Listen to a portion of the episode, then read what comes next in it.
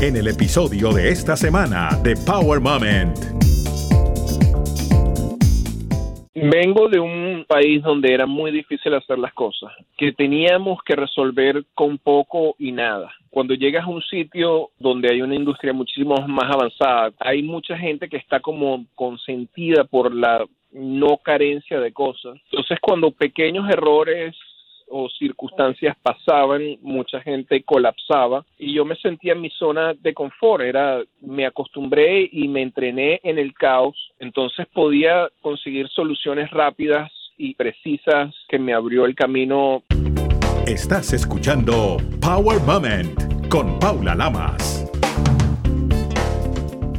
Les voy a presentar a alguien muy especial el responsable de darle una textura sonora o musical particular a las grandes producciones de bandas de rock como Metallica, Foo Fighters, Avril Lavigne, Hollywood Vampires, ZZ Top, Cuarteto de Nos, Molotov, entre otros. Un productor e ingeniero de sonido con más de 25 años de experiencia en el mundo de la música que ha experimentado diversas facetas, las cuales les han permitido adquirir el conocimiento, reputación y respeto de grandes artistas de la industria, reconocido por múltiples organizaciones, premios, varias veces nominado a los Grammys, la más reciente por la producción que realizó con la reconocida banda mexicana Molotov, un trabajo especial para celebrar un importante aniversario de esta icónica banda. Tuvimos una conversación cercana con él esta música original, de hecho, que escuchan de fondo, fue creada especialmente para este podcast por mi siguiente invitado de lujo. Bienvenido a Power Moment, Marcel Fernández. Muy contenta de tenerte en Power Moment. Quería que, que nos cuentes qué significa para ti en estos momentos que estás nominado a los premios Grammy por ese extraordinario trabajo que realizaste con el grupo mexicano Molotov. Es una tormenta de emociones, por decirlo de, de, una manera. Fue algo que realmente no me lo esperaba, llegó totalmente sorpreso. Me agarró muy fuera de base como para, para haber estado preparado, pues, o sea, yo realmente, si no es que un amigo me llama y me escribe y me manda la, la, lista de nominaciones y dice, mira, chamo, estás nominado, y yo que, ¿a qué? Realmente cuando me mandó la cosa dije, wow, sí, como que sí. Yo creo que todavía estás procesando eso.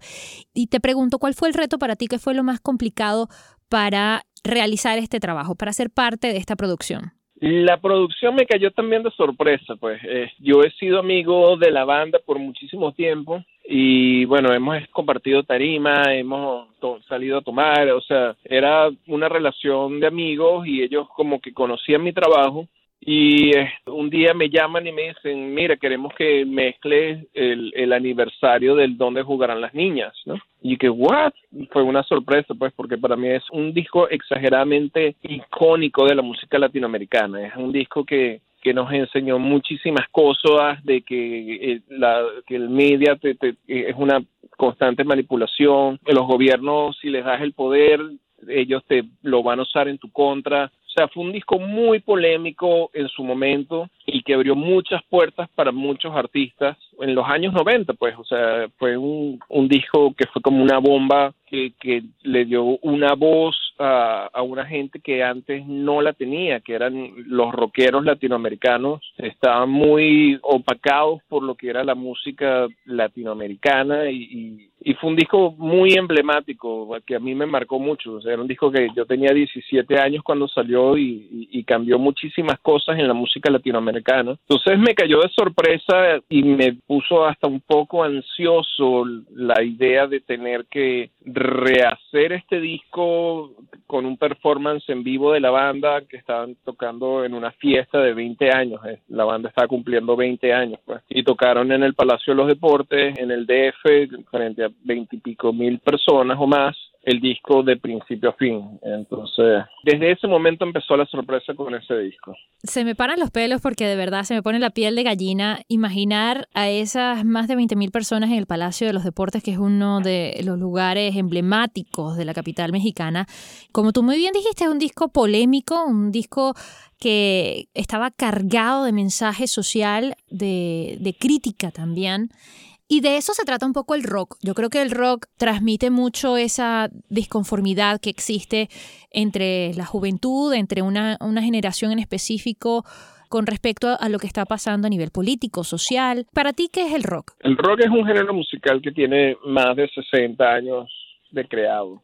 Es algo que le ha dado cabida a muchas voces que han tratado de, desde sus principios, han ido en contra de lo establecido por la sociedad. Em, empezó por los negros cuando adoptaron las guitarras y, convirtieron lo que era el blues y le dieron su interpretación y creaban sus fiestas y o sea es algo que siempre estuvo desde los años 50 yendo en contra de la corriente pop y, o de la o de la de la corriente de la sociedad. Ha sido un género que a través de sonidos estridentes y melodías han sabido darle espacio a, muchos mensajes que, que antes no era tan usual verlo, pues. Es una madre de género, porque ha, dado a miles y millones de variantes del mismo género, o sea, desde el rock and roll hasta el pop rock, hasta el heavy rock, eh, eh, siempre ha sabido como abrazar a, toda la gente que tiene algo que decir. Eso para mí es el rock. El rock es una manera de vivir, es una manera de, ser, es una manera de ir en contra de lo establecido. Pues. Pues yo te lo he dicho, eh, no sé si en muchas o pocas oportunidades, no sé si lo sabes, digamos, lo mucho o poco que sabía de la industria de la música, te lo debo a ti, porque para quienes no saben, somos amigos desde hace muchos años, fuimos a la universidad juntos y de una u otra forma, eh, yo tuve ese conocimiento de lo que debe hacer un artista en el escenario antes de un concierto, durante un concierto, después de un concierto. Tienes una fuente de conocimiento directa, que es tu madre, pero ¿cuál ha sido tu fuente de tanto conocimiento y de tanta información y de tanta sabiduría con respecto al mundo de la música? Yo creo que se lo agradezco a la calle. El rock no es algo que que lo enseñan en las universidades. El rock es algo que está ahí esperando por ser descubierto y por ser escuchado y por ser vivido. Es algo que tú tienes que salir, experimentarlo, tienes que ir a los bares donde la gente sale a tomar y hay una banda tocando. Y es en los sitios donde realmente vale la pena alimentarlo, es ir a, a los sitios más pequeños donde están las bandas locales muchas veces exponiendo los problemas locales para darse a conocer. Es, algo que se nutre en la calle, en el bar, pero no llega a la radio si no lo nutres desde su fuente. Básicamente tienes que salir a vivirlo, experimentarlo y estar ahí, este, tenerlo a, tu lado, pues, o sea, es algo que llevas como un estilo de vida. Nosotros fuimos adolescentes de los 90, afortunadamente, porque fue una de esas generaciones maravillosas, creo, en la que uno decía, wow, Metallica, ese trabajo que hizo con la Sinfónica fue maravilloso, wow, Foo Fighters, eh, Red Hot Chili Peppers, y uno escuchaba toda esa influencia y todas esas cosas en la radio, o como tú muy bien dices, en los bares, en la noche,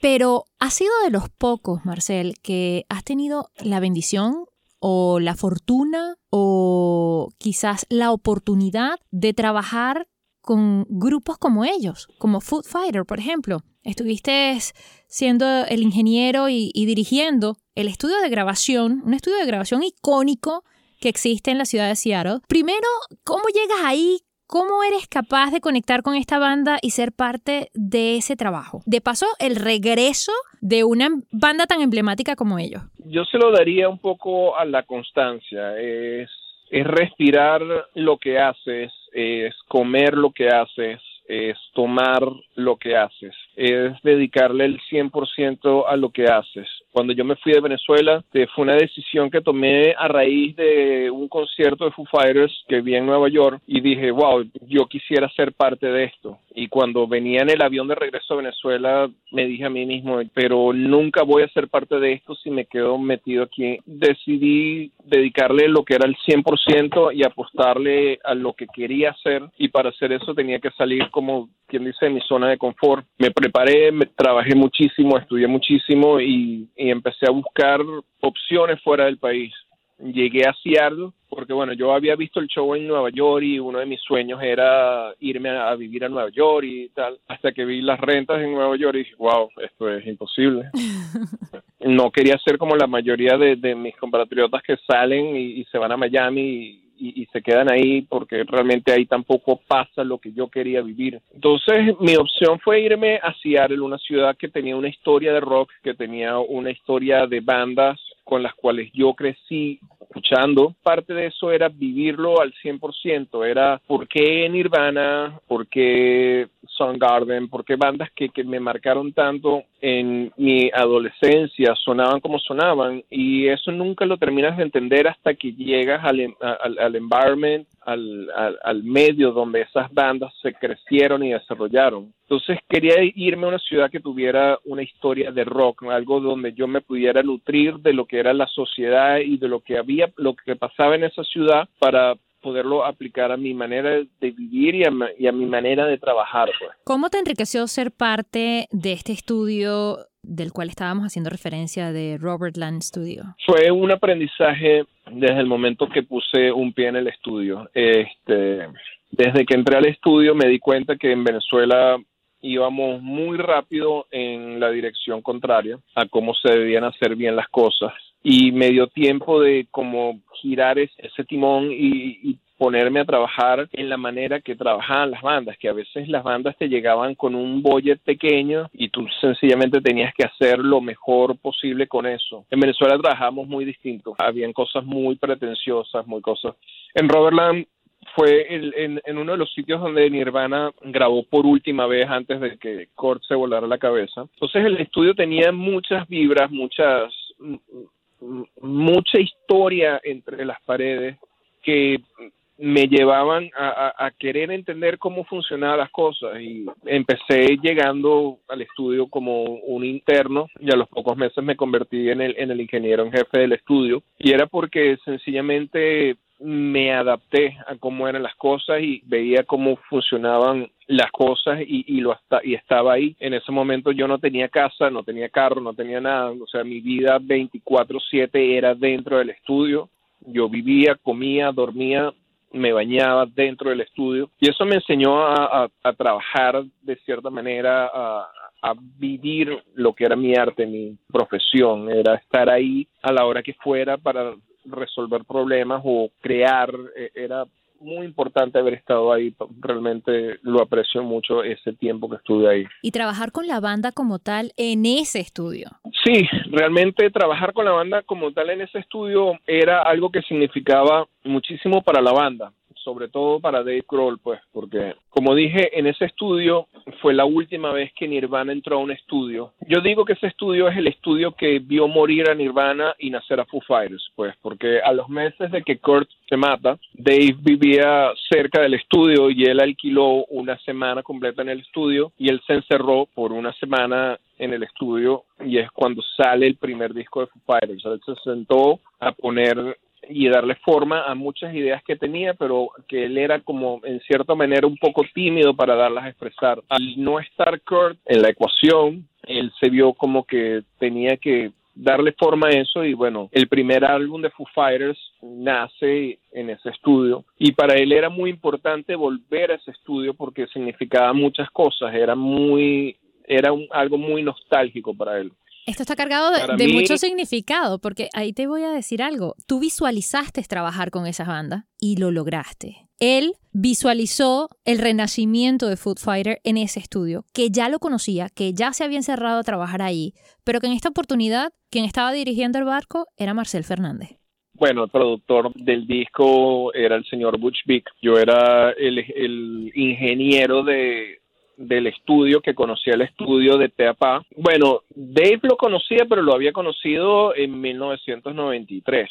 O sea, había cambios ya en el estudio. Habían cambiado muchísimas cosas en el estudio y una cosa es cuando entras como ingeniero y otra cosa es cuando tienes que lidiar con la parte técnica y de ingeniería. Ahí ser el ingeniero para que nunca se cortara el, el workflow creativo, pues era, era mi presencia era facilitar la creación tanto del productor como del artista, por decirlo así. Y por ejemplo, a Dave, ¿qué le llamó la atención cuando regresó al estudio? Él decía que se sentía como en casa, se daba cuenta de cosas habían cambiado, pero que tenían la misma esencia. Él recordaba muchas cosas de, de esa primera sesión y las compartió con nosotros. Entonces, él, eso es un estudio que realmente hay veces que los equipos pueden funcionar, hay veces que no pueden funcionar, pero hay una esencia que en el estudio siempre ha estado presente. Es un estudio que es muy fácil ser creativo. Es un estudio que realmente tiene una magia, por decirlo así, y, hay muchas energías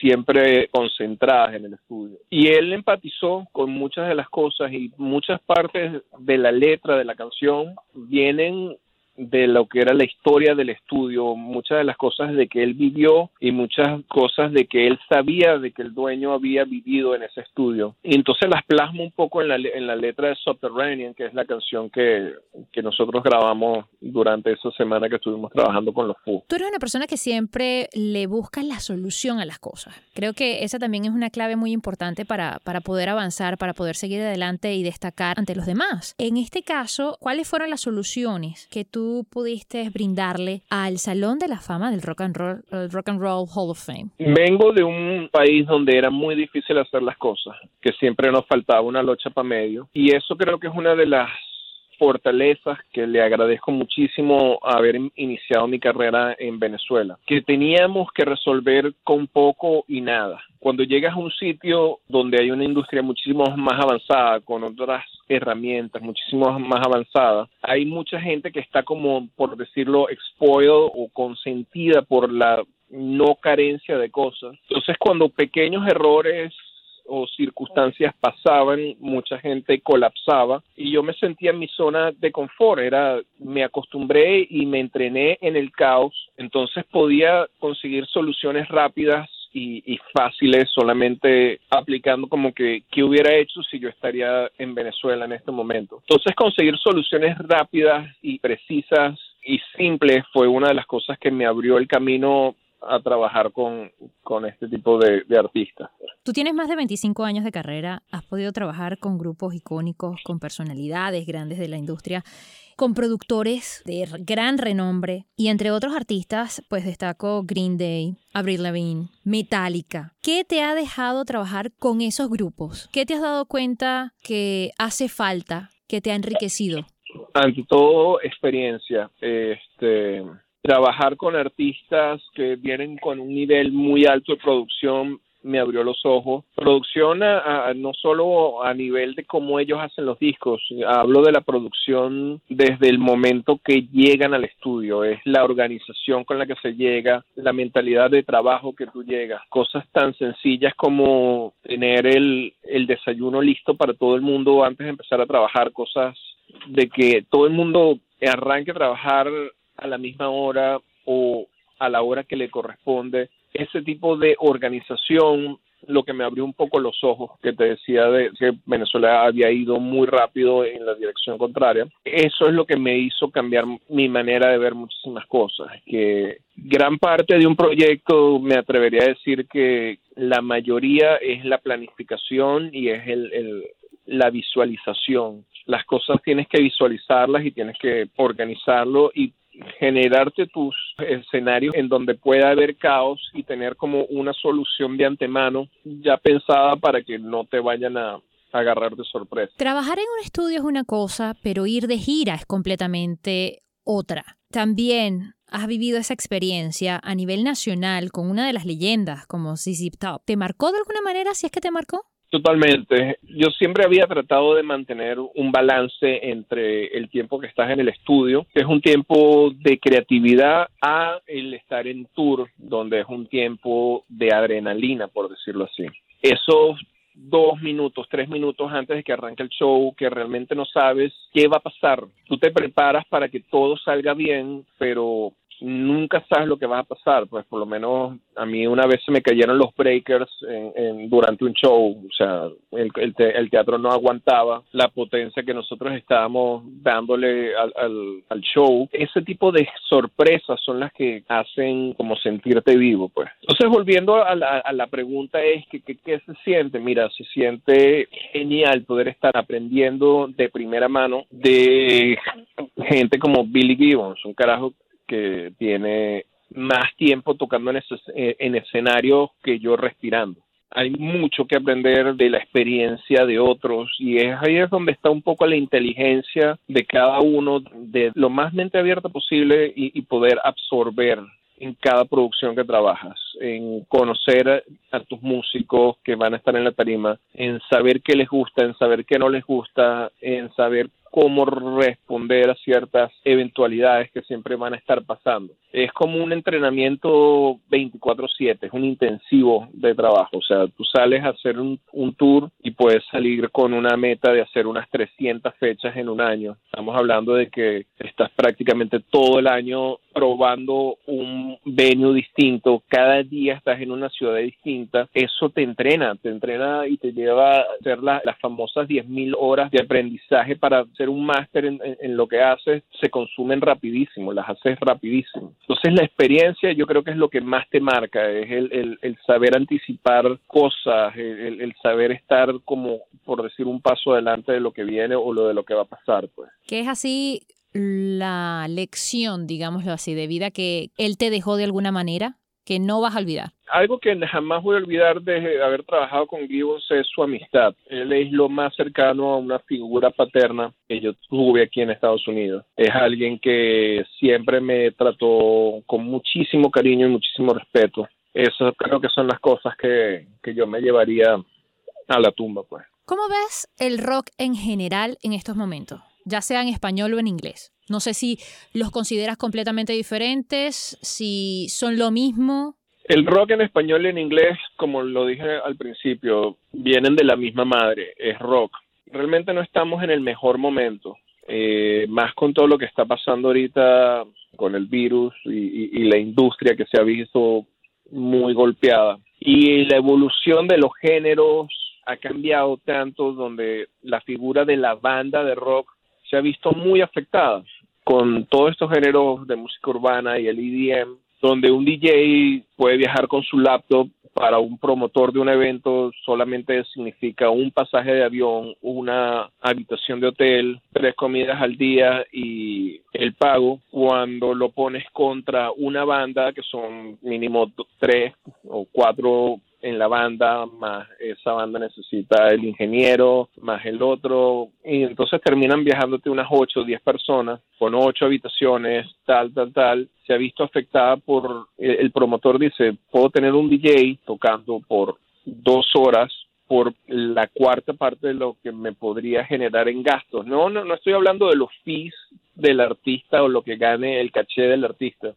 Estoy hablando de la logística, entretenimiento, pues, o sea, es mucho más fácil tener alguien con un playback que tener alguien sudándose por tres horas tocando. Entonces se ha visto un poco golpeada la industria. El, el tour, la única manera para una banda generar plata es en tour, pero el tour se ha disminuido a un poco por esa misma razón, pues porque la gente, eh, en los géneros han, han, cambiado, las drogas han cambiado y las drogas y, y, la música han ido muy de la mano siempre, o sea, estoy hablando de, en los años 60 cuando el LCD y, y otras drogas, y las bandas proyectaban eso. Ahorita con la cantidad de drogas artificiales y plásticas y se ha cambiado un poco lo que la gente quiere disfrutar o lo que la gente disfruta. Entonces la figura del DJ ha estado bastante predominante. Creo que sí, estamos como en un declive, por decirlo así, del género. ¿Tú crees que las bandas o los grupos eh, están en peligro de extinción? Mm, no de extinción, sino más bien de una reducción considerable. El problema ahorita es que no hay como bandas como de intermedio haciendo tours o hay bandas o muy muy grandes que te llenan un estadio como ACDC o Guns N' Roses. Estoy hablando de lo que es el mainstream. O bandas que tienen su público ya establecido, como CC Top, una banda que tiene 50 años tocando y, y la gente que va tiene 50 años escuchándolos, pues esas bandas van a seguir tocando hasta que literalmente se mueran y ellos van a seguir produciendo hasta que hasta que eso pase. Lo que está difícil es para las bandas jóvenes es entrar en esa manera de, de hacer el dinero, lo cual eventualmente los podría llevar a sencillamente dedicarse a su day job o cosas por el estilo. Entonces, va a cambiar un poco, eh, está cambiando realmente. No diría que es extinción, sino es un momento de reinvención. Tocaste un tema polémico que son las drogas y la música. No todo el mundo se atreve a hablar de eso porque es como un tema tabú. Todos sabemos que existe, pero muy pocos se atreven a hablar. Actualmente es cierto que los artistas necesitan de drogas para poder soportar esas giras ininterrumpidas prácticamente de día tras día, de concierto tras concierto, de una ciudad a otra? Eso es totalmente falso.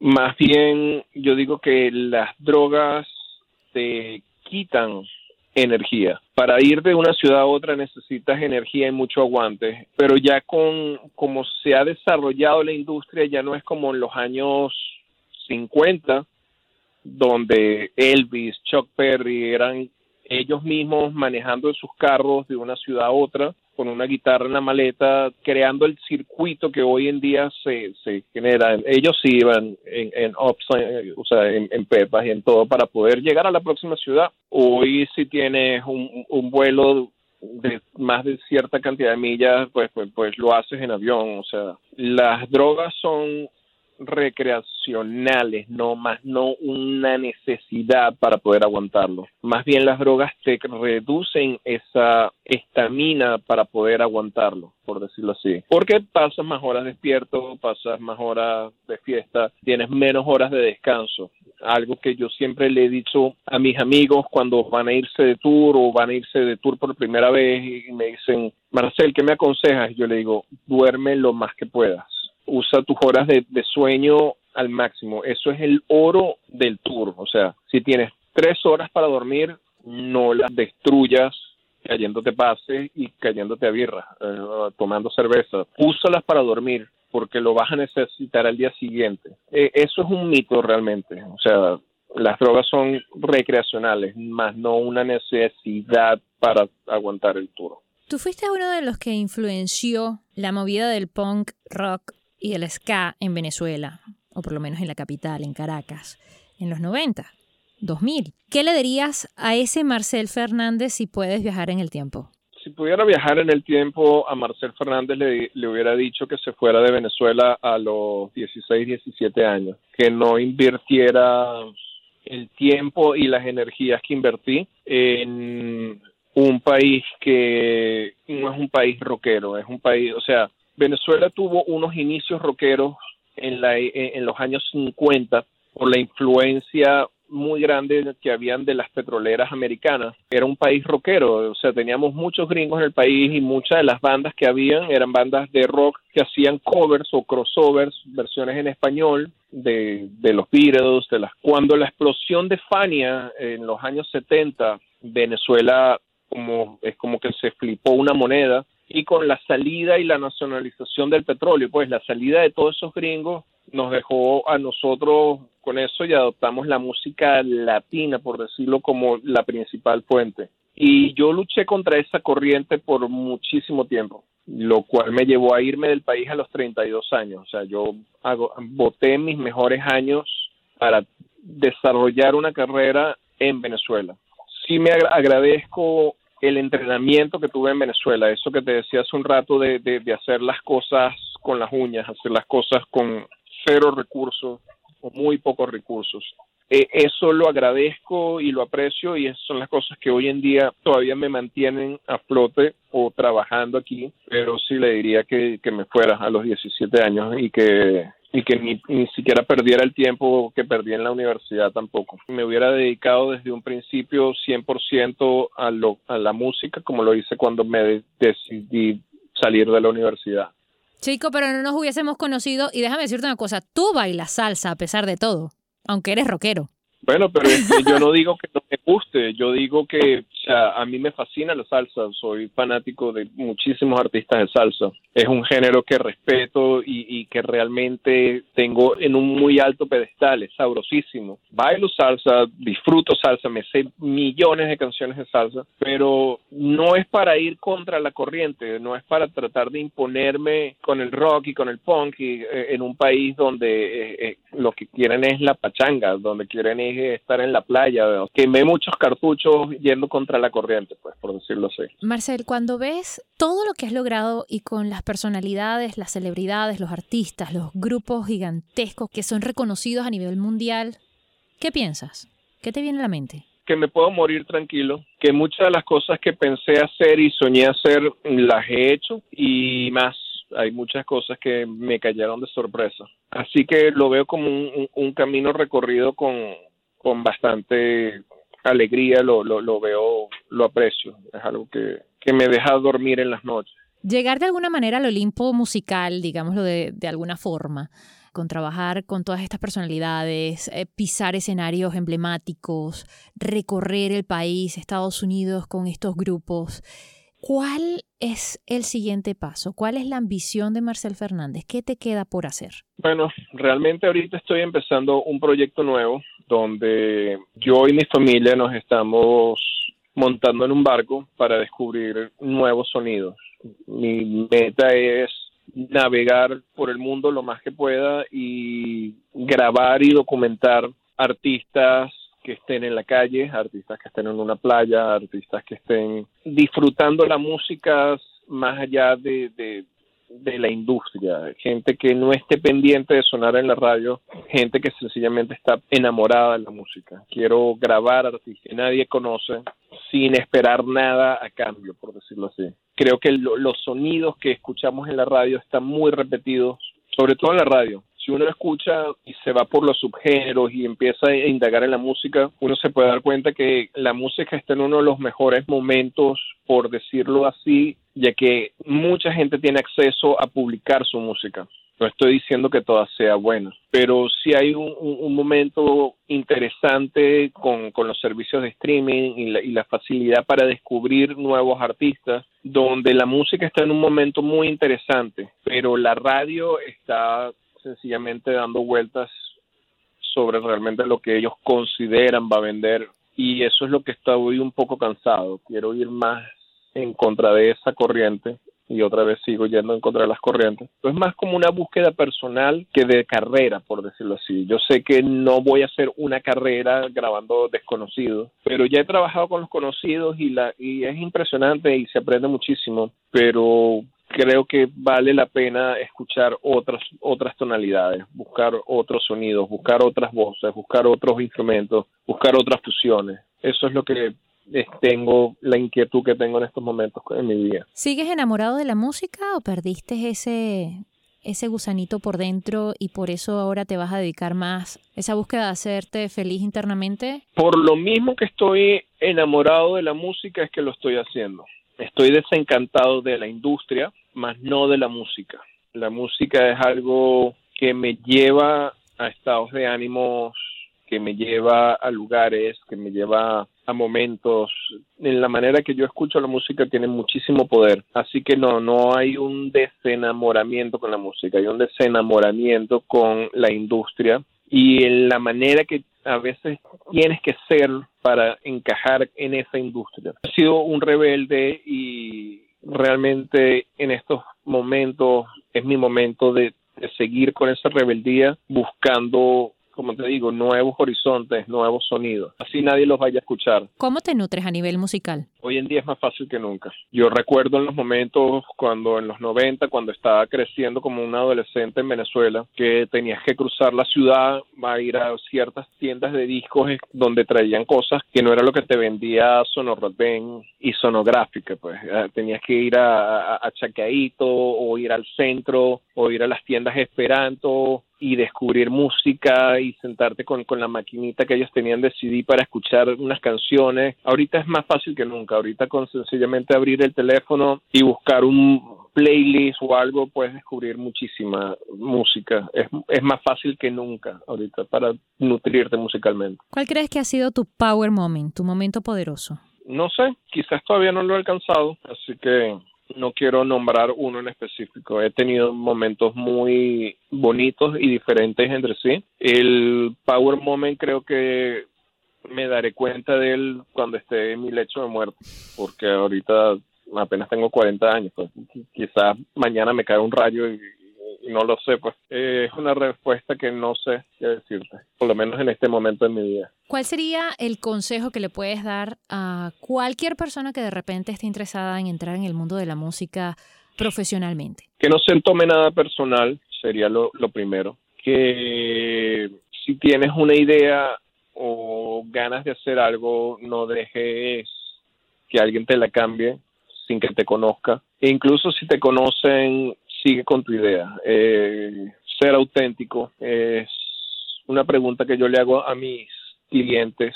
Es como, ¿tú quieres seguir a alguien más o quieres abrirte un camino propio y ver si alguien te sigue? Hoy en día a los que me dicen que quieren seguir a alguien más, sencillamente les digo que no tengo tiempo para trabajar con ellos, porque seguramente no me va a llenar el proyecto y si no me llena realmente prefiero no hacerlo, prefiero estar con mis perros en la playa relajado. eso es lo que yo realmente considero que vale. Arriesgarme a irme por un camino desconocido con un artista lo suficientemente que esté seguro de sí mismo para tomar un camino desconocido y que esté dispuesto a liderar, más no a seguir. Marcel Fernández, eres el padre musical de Power Moment también. Muchísimas gracias de corazón, honestamente, por la amistad, por el cariño, por creer y no dudar ni un segundo en este proyecto, por tu talento maravilloso y la creatividad que dejaste volar para poder crear la música de este proyecto. Por la sinceridad, la honestidad y la buena vibra, millón de gracias realmente fue muy divertido volver a reconectar. Mira las vueltas de la vida, de la Santa María para el mundo. Un abrazo. Recuerda seguir a Power Moment en las redes sociales, arroba Power Lamas, en Twitter e Instagram, y en Facebook, Power Moment with Paula Lamas. Esta es una producción de GGSI.